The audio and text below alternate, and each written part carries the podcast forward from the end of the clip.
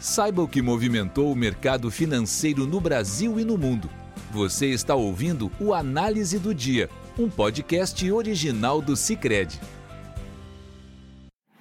Olá pessoal, muito obrigado por acompanhar o podcast do Cicred. Aqui quem fala é Letícia Lemos, da equipe de análise econômica, e vamos comentar dos principais fatores que movimentaram o mercado aqui no Brasil e no mundo. Nesta quarta-feira, dia 28 de dezembro de 2022, a maioria dos índices europeus fecharam em queda, em dia de agenda esvaziada e menor liquidez neste final do ano. Por um lado, o noticiário de que a reabertura econômica na China favorece a perspectiva de impulso da economia local, o que pode atenuar o efeito da recessão global esperada no próximo ano. Por outro, os investidores operaram com cautela em meio a uma nova onda da Covid-19 com potenciais problemas para a cadeia de produção.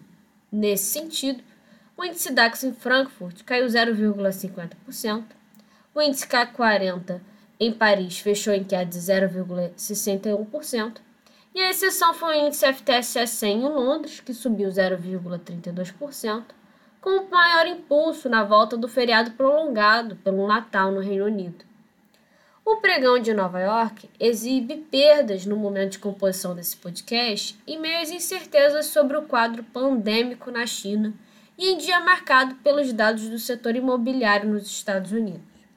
A maioria dos investidores se posicionam com cautela neste pregão diante da perspectiva de que a reabertura econômica chinesa impulsionará a demanda do país e em um momento que a cadeia de produção não se recuperou o que deve gerar inflação e, portanto, os bancos centrais devem continuar elevando juros. Além disso, após as autoridades chinesas reverterem a política de Covid-0, uma nova onda de contágios se espalha no país e, como a China deixará de rastrear os infectados e as áreas de risco, cresceu os temores sobre o real quadro da doença no país. Com isso, o Dow Jones opera em queda de 0,64%, o S&P 500 perdia 0,81% e o Nasdaq desvaloriza 1,10%. Na agenda de indicadores, a Associação Nacional de Corretoras divulgou o índice de vendas pendentes de imóveis nos Estados Unidos, que caiu 4% em novembro ante outubro a 73,9% no ritmo anual sazonalmente ajustado. O resultado veio bem pior do que o esperado, de recuo de 1,8% no período. Entre os treasuries, os rendimentos operavam em queda e a tenor de 10 anos recuava a 3,88. Quanto ao dólar, o índice DXY opera em alta de 0,27%.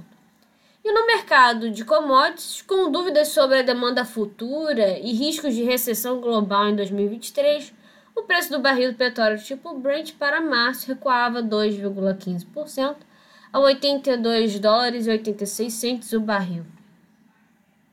No Brasil, em dia de volatilidade no cenário externo, os fatores domésticos impulsionam a bolsa brasileira. Pela manhã, foi confirmado que a senadora Simone Tebet aceitou o convite para ser ministra do Planejamento. Além disso, o futuro ministro da Fazenda, Fernando Haddad, disse que o diz que deve ser apresentado um plano para acertar as contas públicas no início do ano de 2023. Contudo, entre as despesas, Haddad falou em rever desonerações e benefícios dados pelo atual governo, como a isenção do imposto sobre os combustíveis, o que pode ser um risco altista para a inflação. Os juros futuros, que já vinham em queda, aceleraram a devolução de prêmios diante dessas definições. Com isso, o Ibovespa opera em alta de 1,58 no momento de composição desse podcast, enquanto o dólar fechou embaixo de 0,60%, cotado a R$ 5,25. Já na curva de juros, o DI para janeiro de 2024 caía para 13,48 de 13,54 do ajuste anterior.